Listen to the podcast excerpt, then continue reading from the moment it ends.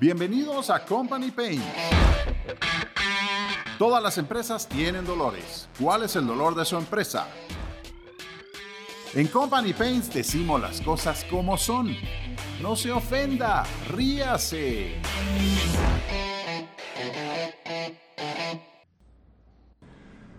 Hola amigos, hola amigos, hola amigos. Ah, ¿Cómo me gusta volver a Company Pains y hablar del montón de pains que tienen las empresas? Así es que es un gusto estar con ustedes hoy nuevamente. Mi nombre es Manny Webb y el día de hoy está conmigo Rodrigo Rivera. Rodrigo es CEO de Realize, ingeniero empresarial especializado en Data Science. What the fuck? Trabajando en proyectos en Centroamérica, Caribe, México. Bueno, la verdad es que estuve platicando con Rodrigo antes del podcast y wow, eh, hay un montón de temas súper interesantes. Pero bueno, Rodrigo, primero que todo, ¿qué tal? ¿Cómo estás? Qué bueno tenerte acá. Todo bien, gracias, Manny Web. Buena onda por recibirme. Un gustazo estar por acá platicando estos temas tan interesantes y tan olvidados el día de hoy en Guatemala y, y prácticamente en toda Latinoamérica. Mira, Rodrigo, quiero hoy quiero que nos pongamos un poquito astrales. O sea, quiero que me digan mierdas así que la gente allá afuera diga, ¡uh, madre! ¿Y eso qué chingados es? ¿Ok? O sea, quiero que hablemos cosas así súper cool. Eh, el, tema del día de hoy, que por supuesto ya lo leyeron ahí en, uh, en, Spotify a la hora de meterse a este podcast, pero el tema es cuál es el índice de madurez digital de tu empresa. ¡Ja, ja! Ese me gusta. Porque habrá algún pendejo ahí afuera que diga, puta, pues mi índice digital debe estar. Bueno, mira, tengo página de Facebook, tengo una página de internet y tengo email. Y nosotros diríamos, ¿what? No puede ser, pero existe. Sí, sí. ¿Verdad? Pero bueno, entrémosle al tema, entrémosle al tema. Rodrigo, ¿qué, qué, qué nos contás? Primero, contanos algo de Realize. ¿Qué hacen ustedes? Okay. ¿Quiénes son? Realize, nosotros somos una empresa que ayudamos a nuestros clientes a mejorar la eficiencia de sus procesos, que al final ese es el propósito de inteligencia artificial, ese es el propósito de data science y ese es el propósito de la data. Y lo que nosotros queremos es que nuestros clientes entiendan, en primer lugar, que la data no vale nada. Y ese va a ser mi primer statement del día de hoy, que tu data no vale nada. Lo que realmente vale es el conocimiento y la información que puedes extraer a partir de esa data. Y de eso es lo que vamos a estar hablando hoy y de eso es de lo que trata nuestra empresa y de lo que queremos hablarte. Ok, ok, ok, ya, pero mira, eh, estás hablando de temas ya interesantes y todo, pero ok, hablemos de inteligencia artificial. Tuve otra persona aquí que hablamos de inteligencia artificial y todo, y ok, inteligencia artificial puede ser algo tan sencillo de tener un bot, un chatbot en tu página, ¿verdad? Y, y tener ciertas interacciones con posibles leads, hasta cosas completamente de otro mundo, ¿verdad? cosas astrales, o sea, ya en, en robótica, ya en, o sea, otras cosas distintas. Dame un poquito tu input y tu idea de lo que es inteligencia artificial en relación a lo que hacen ustedes. Me parece, me parece. Mira, primero cuando hablo de inteligencia artificial y lo que es, me gusta hablar antes de lo que no es, ¿verdad? Porque muchas veces te encontrás al primer pendejo que piensa Terminator, inteligencia artificial, pues viene es que a matar, es el fin del sí. mundo. Sí. Y, y, eso no es inteligencia artificial, ¿verdad? Ajá. Lo que es inteligencia artificial es agregarle la capacidad a los procesos en tu empresa a través de análisis de data y a través de machine learning, a través de data science, a través de ciertas técnicas de aprender solo, ¿verdad? Aprender de los procesos que está llevando para que mejoren con el tiempo, que mejoren solos. Y otra cosa, Hablas de inteligencia artificial y mucha gente se asusta. Yo voy a una empresa y digo, miren, tengo un software de inteligencia artificial y, y no saben ni por primero dónde, no que saben, se ahueva. Sí, no, se ahuevan y no saben ni por dónde empezar, no saben ni de lo que les estás hablando. Y entonces, ¿sabes qué pasa? Body language, vamos, la gente se empieza a poner un poquito así encorvadita y todo así como que, puchica, no me ataques porque no sé ni de lo que me estás hablando. O sea, como que me hace empezar a hablar en chino.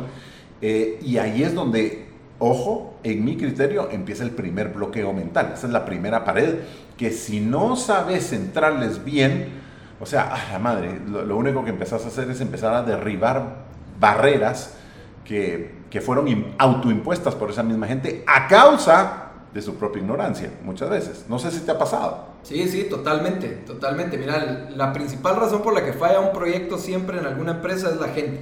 ¿verdad? Ah. Puede ser que no tengan software, puede ser que no tengan idea de lo que están haciendo, pero se puede lograr algo. Pero cuando la gente está reacia a recibir la, la tecnología, ahí es cuando empiezan a haber clavos. Sí, mira, el, el, el opositor número uno de la tecnología es la gente.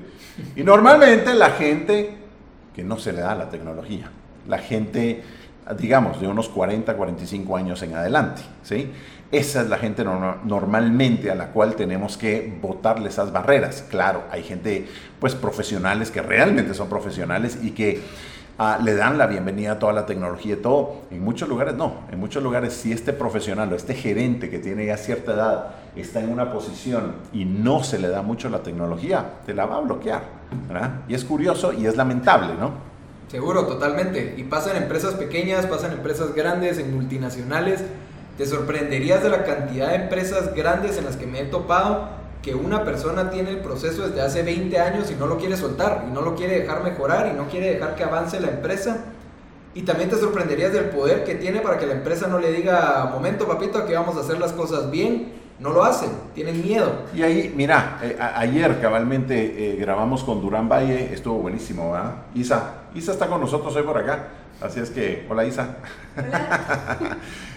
En relación a esto te comento, el día de ayer tuvimos a una persona acá, Durán Valle, realmente buen amigo, súper profesional, es, es, wow, o sea, el tema, Isa, eh, bueno, Isa está con nosotros el día de hoy, hola Isa. Hola, hola. Muy bien. Isa, a ti te gustó el tema de Durán Valle ayer, ¿no? Estuvo súper interesante. Bueno, eh, mira, él, él hablaba básicamente, para meternos un poquito en estas profundidades y todo, de de lo que es la comunicación y lo que es eh, la efectividad de la comunicación, pero hablábamos mucho de que se necesita cierto nivel de humildad en las empresas para decir, mira, yo no entiendo lo que me estás diciendo, pero cómo esto realmente me podría ayudar. Y definitivamente que estoy invitando a todos nuestros oyentes a que tengan ese nivel de humildad. O sea, no porque el día de hoy no sepas algo, no significa que te vas a quedar bloqueado a eso los siguientes 3, 4, 5 años eh, y no te vas a permitir mejorar, no solo como profesional, sino que tu empresa, organización, mejore, porque pues aquí te estamos exponiendo a las mejores tecnologías. Pero volviendo, Rodrigo, volviendo, volviendo, estabas hablando algo de procesos. Llévame en el proceso que ustedes tienen para identificar si la empresa, porque esto no es solo para empresas grandes, esto puede ser para empresas pequeñas.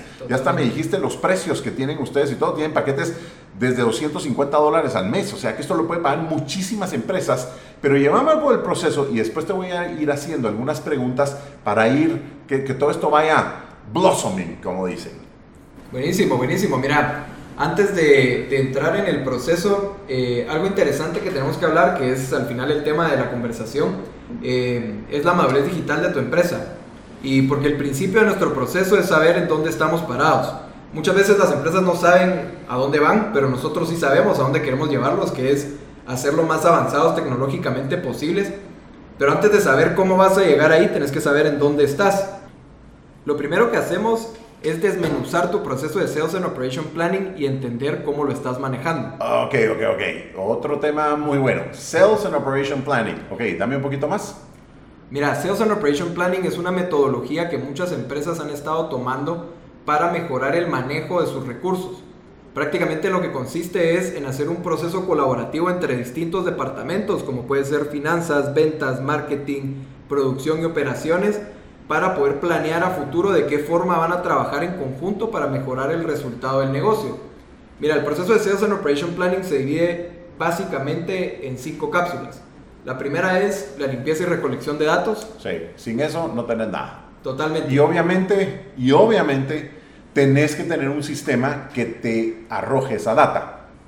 Gracias a Signus CRM porque son nuestros principales patrocinadores, pero volviendo al tema, obviamente necesitas tener ciertos sistemas para que te puedan arrojar esa data, entiendo, ¿no? Totalmente, idealmente si es Signus CRM, definitivamente. Eh, y luego de eso empezamos a funcionar nosotros en donde hacemos el análisis de esa data. El siguiente paso en un proceso de Sales and Operation Planning es cómo manejas tu Revenue Management. Ahora, ¿qué es Revenue Management? Es un concepto, es una metodología que nació en la industria hotelera. Y yo no sé si te has fijado, pero si vos vas en ciertas épocas a un hotel, el precio de la habitación va a ser distinto que en otras épocas. Así es, así es. ¿Querés, querés ir a Miami en el momento en que está el torneo de tenis, el, el Sony Ericsson, y puta madre, los hoteles te valen 700 dólares. ¿ah? Eh, y vas, eh, vas dos semanas después y ¡boom! Bajaron a 150. Totalmente, totalmente. Y es porque saben jugar con tu cabeza y saben cuándo estás dispuesto a pagar más y cómo exprimirte todo el dinero que tenés. Y muchas empresas de retail, empresas de consumo masivo, hasta empresas de servicios, no han tomado esa metodología y es importante. Estás perdiendo un montón de dinero porque no estás logrando manipular la demanda a donde querés llevarla y no la puedes manipular porque no la conoces. Mira, esto eh, me gusta ya que nos diste ya un ejemplo específico, la industria hotelera. Existen muchísimos más. Antes de que entráramos en esto estábamos hablando aún de, qué sé yo, eh, un bar eh, que vende bebidas alcohólicas o un depósito que pueda vender bebidas alcohólicas y que obviamente un viernes a las 10 de la noche el precio va a ser lo más caro, pero un martes a las 3 de la tarde pues tendría que ser más barato, ¿no? Entonces, eh, esos, esos ejemplos son buenos, Rodrigo. A ver, a ver qué más ejemplos nos das y obviamente siguiendo con el proceso de la información que nos estás dando. Buenísimo, déjame aterrizarte los ejemplos muy sencillos. Cuando estamos hablando, por ejemplo, de, de, de helados o de postres que se comen fríos, eh, el clima es uno de los principales factores que te afecta, ¿verdad? Si estamos hablando de, temporadas en las que el clima es bastante frío, eh, tus ventas se van a caer, entonces tu precio tiene que ser distinto que si es un día en el que hay bastante calor. Podemos hablar también de eventos, ¿verdad? Si hay un evento cerca y, sabes que la demanda se va a disparar, tenés que modificar tu precio de tal forma que puedas llevar tu, tu utilidad a un punto óptimo. Sí, me, sí, me, hace completamente sentido. Te tengo que preguntar entonces esto. Entonces, el análisis de data que hacen ustedes, pues a partir de que reciben la data de las empresas a las cuales ustedes le brindan esta asesoría, esta data va a ser desplegada en un tipo dashboard, ¿no? Sí, sí, totalmente. perfecto, ok. Pero mencionabas algo del clima, y el clima es interesante. ¿Qué data de clima tienen ustedes, qué sé yo, dos, tres, cuatro, cinco años atrás, para después, pues obviamente, hacer el análisis correcto y decir, Sí, es que mira, hace un año, en el mes de septiembre, se te cayó la venta porque entró un huracán en esta región y por eso fue que no vendiste nada de helados. O por eso fue que el hotel de la playa estuvo cerrado, entonces no vendiste nada. Me, doy, a, me doy a entender, ¿no? Seguro, totalmente. Mira, lo interesante de poder trabajar con esta tecnología es que le puedes meter cualquier variable, porque al final no es tu cabeza la que está pesando, sino que es la computadora. Entonces nosotros le metemos variables de clima, le metemos variables socioeconómicas, demográficas, y hablando de clima, nosotros tenemos varios puntos en todos los países del mundo de los cuales podemos tomar data de clima desde hace más de 20 años. Entonces, 20 años. 20 años, ¿ok? Sí, sí, seguro. Te aseguro que podemos ayudar a cualquier empresa a entender cómo el clima y cómo los fenómenos climatológicos pueden impactar sobre la demanda. Si estás hablando de un huracán, si estás hablando de la temperatura en sí, temperatura mínima, media, promedio, lo que sea, nosotros podemos ayudarles a entender cómo estos fenómenos impactan. Dijiste algo importantísimo, dijiste, la que va a pensar en la computadora no sos vos, y vos refiriéndote a una persona. Bueno, lo que pasa muchas veces en Latinoamérica eh, es que, bueno, Empecemos, empecemos. Mira, pues, en Latinoamérica lo que sucede muchas veces es que la gerencia de las empresas, y hablando, no te voy a hablar de las empresas grandes, grandes de los distintos países de Latinoamérica, te voy a hablar de la empresa grande, mediana y después me paso a la pequeña, entendiendo que, que, una empresa pequeña es una empresa de 150 empleados, imagínate, o sea que no necesariamente tiene que ser pequeño, ¿no? Pero muchas veces lo que vemos en esos casos es que son empresas familiares, hay un dueño, ¿sí? Y ese dueño muchas veces es una persona de 60 años de edad, 70 años de edad, que no sabe de tecnología, que no tiene conocimientos de esto y que lo que hace es, imagínate que le viene esta idea a la mente, decir, a la puchica, qué interesante, si yo pudiera saber y empezar a ver mis curvas de tendencia, de venta, y etcétera. ¿Y sabes qué hacen, no? Contratan a una persona. Esa persona le sale carísimo, por Dios, porque si va a ser un gerente que tenga la capacidad de un análisis de esa índole, le sale carísimo. ¿sí? Eh, pero después pues, se está contratando a una persona, esa persona la va a cagar. O sea, esa persona no es una máquina y esa persona no va a tener la data de 20 años que tenés vos en tus programas. ¿sí? Esa persona en determinado momento, ¿qué va a pasar? Ah, va a venir la esposa del dueño y le va a decir, fíjese que tengo un mi negocito ahora se me ocurrió que quiero vender calzones, ¿verdad? Y entonces le va a decir, hágame un business plan. o hágame esto, o hágame lo otro, ¿sí? O sea, no te rías porque sabes que así es. En Latinoamérica así es esta mierda. Así, es. Sí. Entonces este gerente va a agarrar dos o tres semanas del mes y se va a hacer el business plan porque... Y entonces el jefe va a venir y le va a putear y decir, miramos si las proyecciones... Sí, jefe, pero es que fíjese que su esposa me pidió que él hiciera el business plan de los calzones, ¿no? Y entonces el jefe va a decir, hijo, la gran puta, sí. Y mejor como es de mi esposa, ni me meto con ella, ¿verdad? Entonces, o sea, por supuesto que lo estoy dramatizando, ¿no? Pero esto es para que se rían, para que se rían mis oyentes. Isa se está matando la risa. Pero es que eso es lo que pasa. No necesariamente, y voy a decir no, la respuesta siempre es contratar a una persona para que nos haga esas cuestiones. O sea, ¿cómo vas a competir contra la data que tenés en un sistema como el que proveen ustedes? No se puede competir. Sí, seguro, seguro. Y algo que a mí me gusta mucho decirle a los clientes es que te sale más caro no tener un sistema que tenerlo. Así ¿verdad? es. No es una inversión que vas a recuperar en tres años, es algo que inmediatamente ves el retorno. If you think education is expensive, try ignorance. Totalmente, Pues. totalmente. Ok, Rodrigo, bueno, pero dame más ejemplos. Da- dame, dame algún otro ejemplo, o varios, de empresas con las que hayan trabajado ustedes y que les hayan solucionado problemas. Buenísimo. Mira, te puedo dar ejemplos. Nosotros hemos trabajado con empresas en Centroamérica, en el Caribe, en México, en Estados Unidos. Y es muy interesante ver cómo esto ayuda tanto a empresas grandes como a empresas pequeñas. ¿verdad? Te puedo dar el ejemplo de una empresa en Estados Unidos que ellos tenían un proceso que hacían muy manual. Ellos vinieron con nosotros y nos dijeron, mira, este proceso que estamos haciendo nos tarda dos semanas y no podemos seguir así porque nos está saliendo demasiado caro.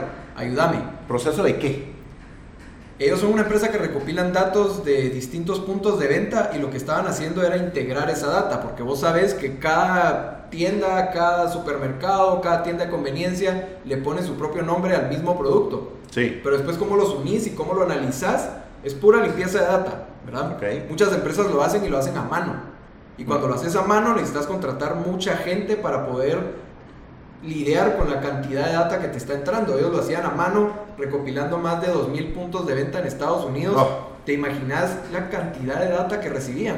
Y, y- y lo que, y lo que me parece lo que me parece realmente interesante, o no sé si decir absurdo, es que a veces pensamos que en Estados Unidos ya está todo hecho, ¿verdad? Porque es Estados Unidos y que todas las empresas son perfectas y que todas las empresas tienen toda la tecnología. ¿Y qué si no? No, no, Sí. para ¿Qué nada. si no? Para nada. Están igual que nosotros porque allá todo es más caro. Entonces, Sí. lo que aquí la pyme dice, yo no puedo pagar, allá lo que para nosotros sería una grande es una pyme y dice, no lo puedo pagar. Entonces, estamos en las mismas al final. Te sorprenderías de ver la cantidad de multinacionales de empresas en Estados Unidos, en Europa, que están igual que una empresa pequeña aquí en Guatemala. ¡Wow! Increíble. Bueno, y dame otro ejemplo, dame otro ejemplo.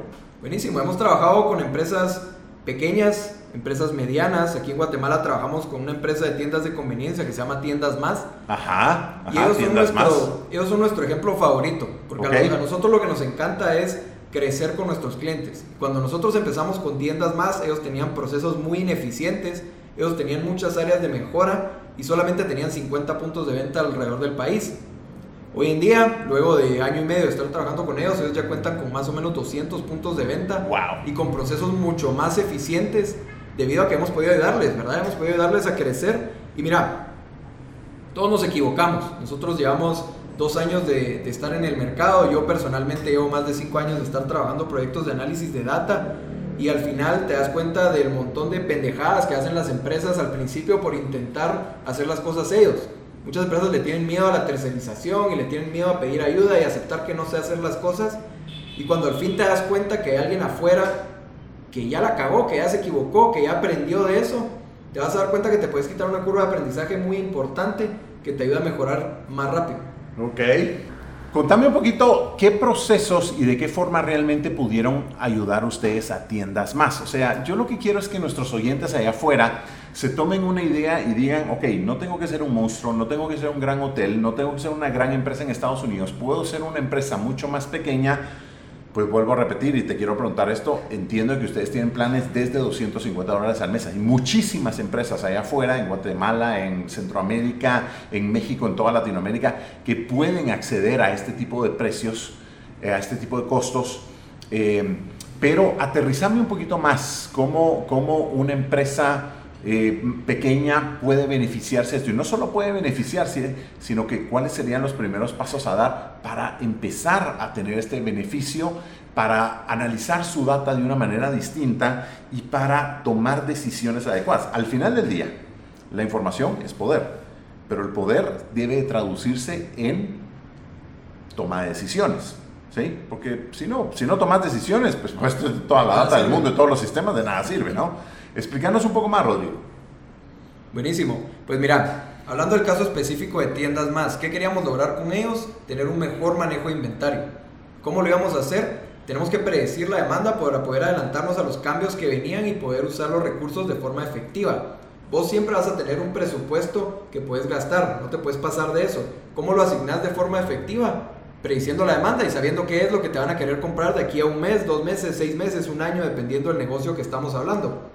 Ahora bien, ya sabemos a dónde queremos llegar, pero primero tenemos que saber dónde estamos parados para saber cómo vamos a llegar ahí. Y ahí es donde entra el tema de la madurez digital.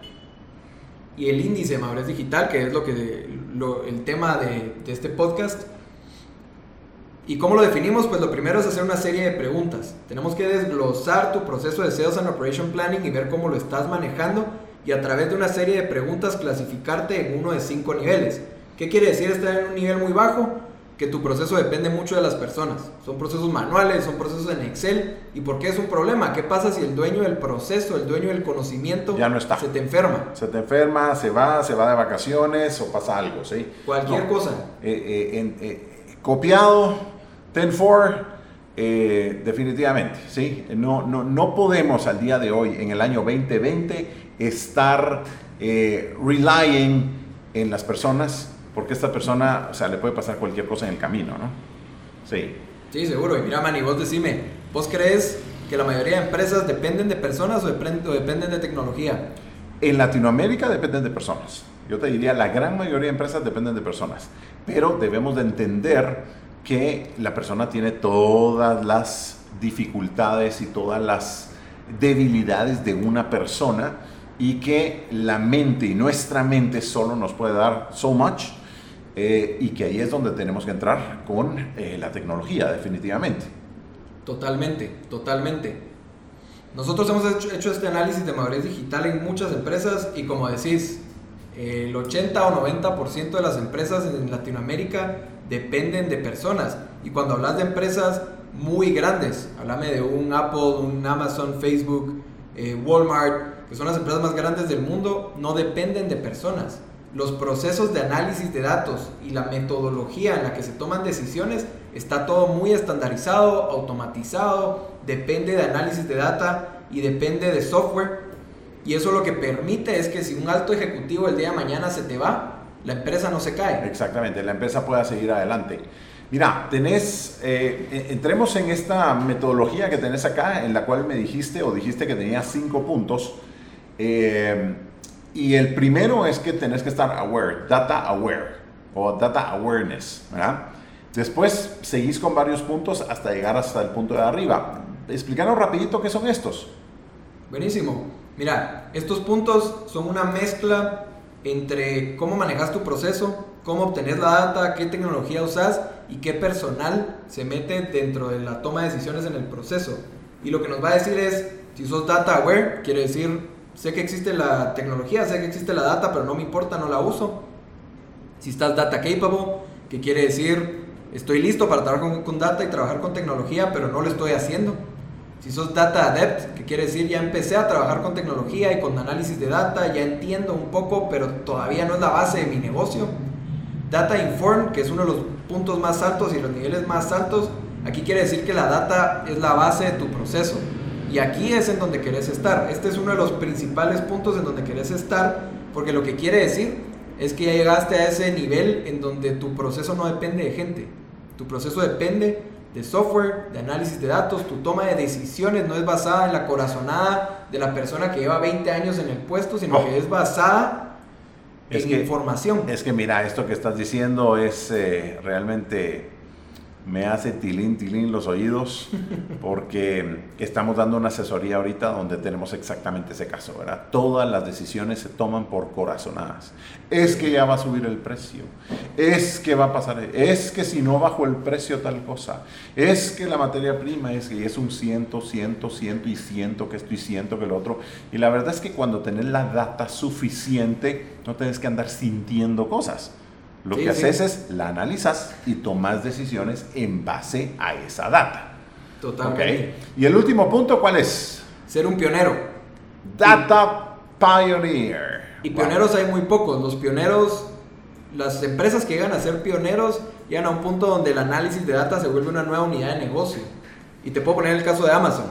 Amazon empezó como una empresa que solo vendía libros en línea. Poco a poco se convirtió en una tienda de e-commerce luego se convirtió en un marketplace y hoy en día pensás en Amazon como una empresa de tecnología que tiene su unidad de negocio que se llama Amazon Web Services, donde te venden análisis de data, te venden servidores, te venden todo lo que sea relacionado con data porque ellos avanzaron tanto en su escala de madurez digital que se volvieron expertos y son suficientemente expertos como para poderle cobrar a otros por venderles lo que ellos saben. Bueno, Mira, me, fascina el tema. Eh, entremos a lo siguiente. ¿Qué le ofrece Realize, tu empresa, a una empresa por un paquete de 250 dólares al mes? ¿Qué, qué pueden esperar? Mira, lo que nosotros le ofrecemos a nuestros clientes. Y obviamente hay paquetes más caros, entiendo. Totalmente. Ni modo, ¿no? Pero, pero empecemos por ahí. O sea, ¿qué, qué, ¿qué puedo esperar yo como empresa si tengo un paquete de esa índole? ¿En qué me podría beneficiar? ¿Qué obtengo? Mira, con un paquete de ese tamaño o de ese costo, lo que nosotros ofrecemos es uno de nuestros softwares eh, con el licenciamiento mensual, soporte, mantenimiento, capacitaciones y todo lo demás, enfocado en una de las partes del proceso de Sales and Operation Planning. Puede ser Revenue Management, puede ser el manejo de planeación de la demanda y planeación de recursos, puede ser limpieza de data, depende de dónde lo necesites. Cool, cool, cool. Y lo que te damos es la calidad que recibirías en Estados Unidos y en Europa a un precio que puedes pagar. Cool, cool. Eh, mira, esto, esto me responde y, y, les tiene que responder a todos ustedes que nos escuchan allá afuera. O sea, eh, estamos en el 2020, pues, o sea, no podés tener un negocio simplemente abrir las puertas y pensar que saber ni cómo y saber ni por qué la gente se va a meter ahí y te va a empezar a comprar cosas. O sea, tenemos que hacer mucho más allá porque la tecnología existe. Si estuviéramos en el año 90, 80 o qué sé yo qué, pues bueno, ni modo, la tecnología no existía y qué ibas a hacer. Pero el día de hoy la tecnología existe y como empresario o como gerente en la posición que tienes, que nos estás escuchando en este podcast, tienes que estar al día de las últimas tendencias de la tecnología. Y eso es lo que hacemos en Company Paints también. Te estamos hablando del dolor de las empresas, pero de igual manera, cómo puedes ir solucionando esos dolores. Muy bien, muy bien. Rodrigo, danos, danos tres puntos importantes de por qué una empresa allá afuera te tiene que contactar. Primero que todo, bueno, ¿cómo te contactan? Mira, pueden entrar a nuestra página. Nuestra página es realizeservice.com Ahí hay cierta información de contacto, ahí está la información de los servicios que proveemos y desde ahí me pueden hablar. Ok, Realize Service o Services. Service. Service, Realize Service. Y Realize con Z. Sí. Muy bien. RealizeService.com. .com. Muy bien. ¿Se les quedó? Bueno, y em, nuevamente te pregunto, tres puntos claros, definidos. Mira, el primero y el más importante es que muy pocas empresas lo están haciendo. Entonces hay una gran oportunidad de generar esa ventaja competitiva, sobre todo para las pymes, que están buscando cómo pueden competir con una multinacional, ahora es cuando. Los expertos creen que de aquí a futuro, dentro de los cinco, próximos 5 o 10 años, la forma en la que las empresas van a competir no va a ser como se hace hoy en día. No va a ser por nombre, no va a ser por marca, no va a ser por precio, va a ser por quién puede usar su data de mejor manera. Y hoy es el momento para empezar, no mañana. Sí, estoy de acuerdo porque usar la data de la mejor manera lo que te va a hacer es ser mucho más eficiente, ¿sí? Con los recursos que tengas. Muy bien, muy bien. Punto número dos. El punto número dos es que tienen a disposición una empresa como nosotros que les trae la calidad que hace cinco años solo era disponible para multinacionales a un precio que cualquier empresa en Latinoamérica puede pagar. Muy bien, me gusta, me gusta. Número tres. Muchos creen que la data y el manejo de data es algo de mañana, que la inteligencia artificial es algo de mañana, y yo les digo que es algo de hoy. No se duerman cuando tienen la capacidad y la oportunidad de adelantarse a sus competidores. Esto que decís es clave, es clave porque lo vimos tan claramente ahorita en la pandemia. Eh, en Latinoamérica veíamos que ninguna empresa realmente por internet te daban precios de productos, no te mandaban cotización, o sea, todo era un secreto, todo era como que, saber ni qué era, te estaban vendiendo, no sé, rocket science o saber ni qué, ¿ya? Entra la pandemia y todo el mundo empieza a bajarse los calzones y todo el mundo te empieza a dar todo tipo de cotizaciones, todo tipo de precios, todo tipo de lo que sea. Y ojo, y muchas empresas que no tenían ni siquiera una plataforma de e-commerce, no tenían realmente dejadas hasta, hasta redes sociales, las tenían como que tiradas y no les servía y no lo, no, no lo hacían bien. Hoy en día todo el mundo se está tratando de poner al día. Pero entendamos claramente, y este es el título de este podcast, el índice de madurez digital de tu empresa. Si crees que la madurez digital de tu empresa está alta porque tenés un par de pendejadas y de vez en cuando usas Zoom, por Dios, ¿sí? No, estás simplemente estás equivocado. Estás equivocado, pues estás equivocado simplemente porque no tenés el conocimiento, pero no hay pecado en que no tengas el conocimiento. Acércate, permití, buscar y permití ser influenciado para tener un mejor conocimiento, para que este mejor conocimiento se traduzca en mejores herramientas y las mejores herramientas en tu empresa se van a traducir en mejor toma de decisiones. Rodrigo, muchísimas gracias por haber estado con nosotros. Me fascinó el tema, súper interesante. A ver cuándo te vuelvo a tener. Cuando querrás, yo aquí disponible para venir a platicar. A mí me encanta hablar de estos temas. Me llegó un montón la conversación, estuvo bastante interesante y te agradezco por recibirme y gracias a todos por escuchar. Buenísimo, buenísimo. Y a todos los que nos escuchan allá afuera, gracias por estar con nosotros. Recuérdense, escríbanos en redes sociales, eh, háganos preguntas y propongan temas. ¡Ánimo! Vamos.